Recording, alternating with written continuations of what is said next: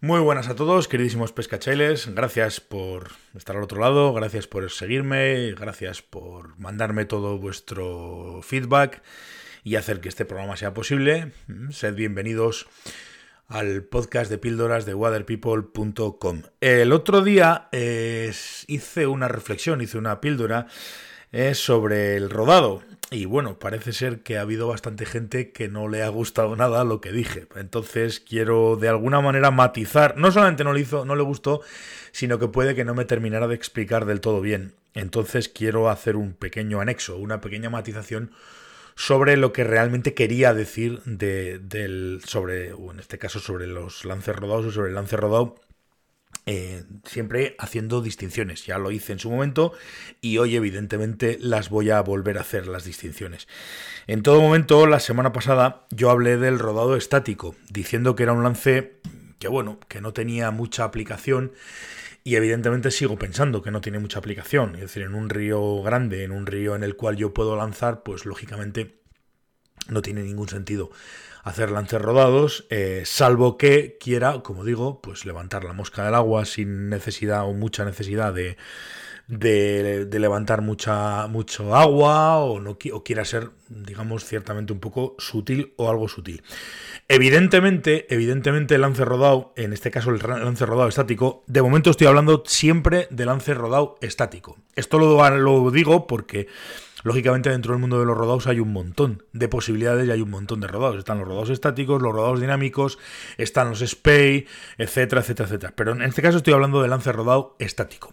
Como decía, lógicamente es un lance que para aprender para controlar para una persona que está iniciándose en el lanzado, pues es básico que lo aprenda. ¿Por qué? Pues porque evidentemente es un lance muy interesante en el punto en el cual eh, la gente se familiariza con los movimientos de, de traslación, con los movimientos de rotación, con las paradas, con los inicios, etcétera, etcétera, etcétera. Es decir, como lance de iniciación, como lance de, de, de, enseñanza, pues es un lance muy interesante. Pero luego lo que yo quería decir, o lo que quería explicaros, es que como aplicación en el río, pues evidentemente pescando en determinados sitios no tiene, digamos, aplicación ninguna. No voy a decir que no es que sea un lance inútil, pero sí es un lance poco eficiente.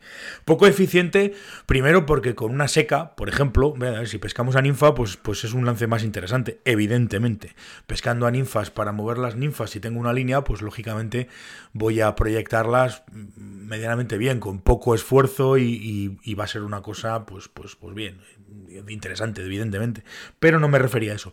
Me estaba refiriendo a que es un lance que a lo mejor, o que es un lance que pescando a seca, pues no tiene mucha, no tiene mucha eh, eficiencia. ¿Por qué? Pues primero porque cuando voy a colocar el, el, cuando voy a iniciar el lance y arrastro hacia mí eh, línea para crear la famosa, la famosa barriga que tiene que colgar detrás mía, la D famosa que tiene que colgar detrás mía, voy a arrastrar línea y la mosca va, va, a patinar por la superficie. Es muy fácil que se me moje, es muy fácil que se me hunda.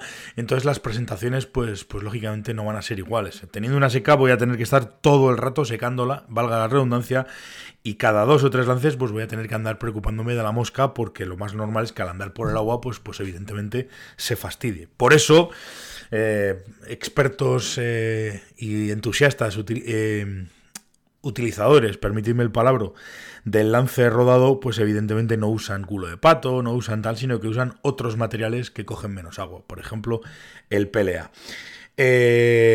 por eso digo que es un lance que hoy en día mm, personalmente creo que, que, no es eficiente por eso, fundamentalmente por eso, pescando a seca, repito, pescando a seca y un lance rodado estático.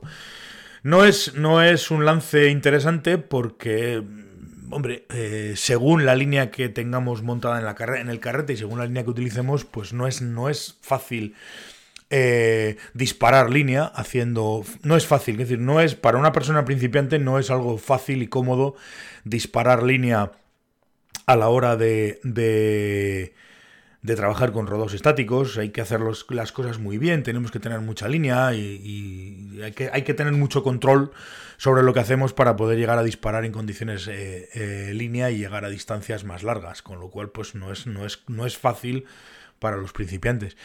Y es un lance que, bueno, pues, pues eh, lógicamente si, si, tengo obstáculos detrás, pues, pues sería quizás la, la cosa más interesante pero pues, pues considero que hay otro tipo de lances más, más interesantes para realizar en ese tipo de situaciones. Fundamentalmente los rodados dinámicos, que ese sí ya es un lance que sí me parece mucho más eficiente y sí me parece mucho más interesante, sobre todo a la hora de disparar línea.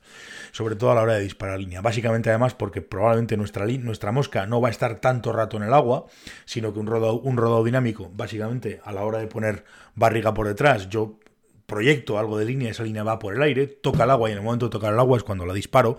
Esa es la diferencia fundamental entre un rodado estático y un rodado dinámico. Bueno, la diferencia fundamental es que uno empieza de parado y el otro empieza con un pequeño lance trasero. Pero bueno, eh, uno viene, por decirlo de alguna manera, línea por el agua a la hora de iniciar el rodado y el otro viene la línea por el aire a la hora de iniciar el rodado. Con lo cual la mosca no toca tanto el agua y, no tienes tanto problema de, de secarla, de no secarla y demás.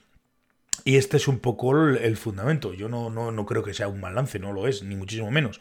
Y lo hemos aprendido todos y a todos nos ha servido para, para, para seguir avanzando en nuestra técnica de lance. Pero en acción de pesca considero que es un lance, pues hombre, en un 99% de situaciones bastante, bastante ineficiente, bastante poco efectivo si, repito, si eres eh, un pescador en un río pequeño con una bóveda de, de, árboles y demás muy grande y la única manera de pescar esos ríos es a base de rodados, evidentemente me vas a decir, tío, estás completamente equivocado. Pero bueno, siempre para todas las reglas y para todas las normas hay excepciones y esta en concreto sería una de ellas.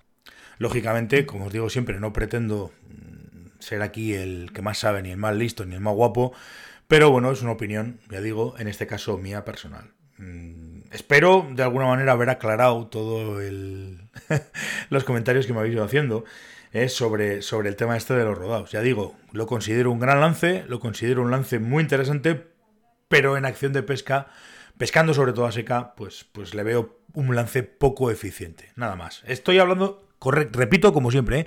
siempre del rodado eh, estático que es un poco, pues, pues digamos, el, el, el lance que, o uno de los lances en, en, muchas escuelas es uno de los lances, o el lance inicial a partir del cual te explican toda la mecánica de lanzado y demás, y es importante por eso, pero luego a la hora de pescar, pues, pues considero que hay opciones, como siempre, mucho más interesantes.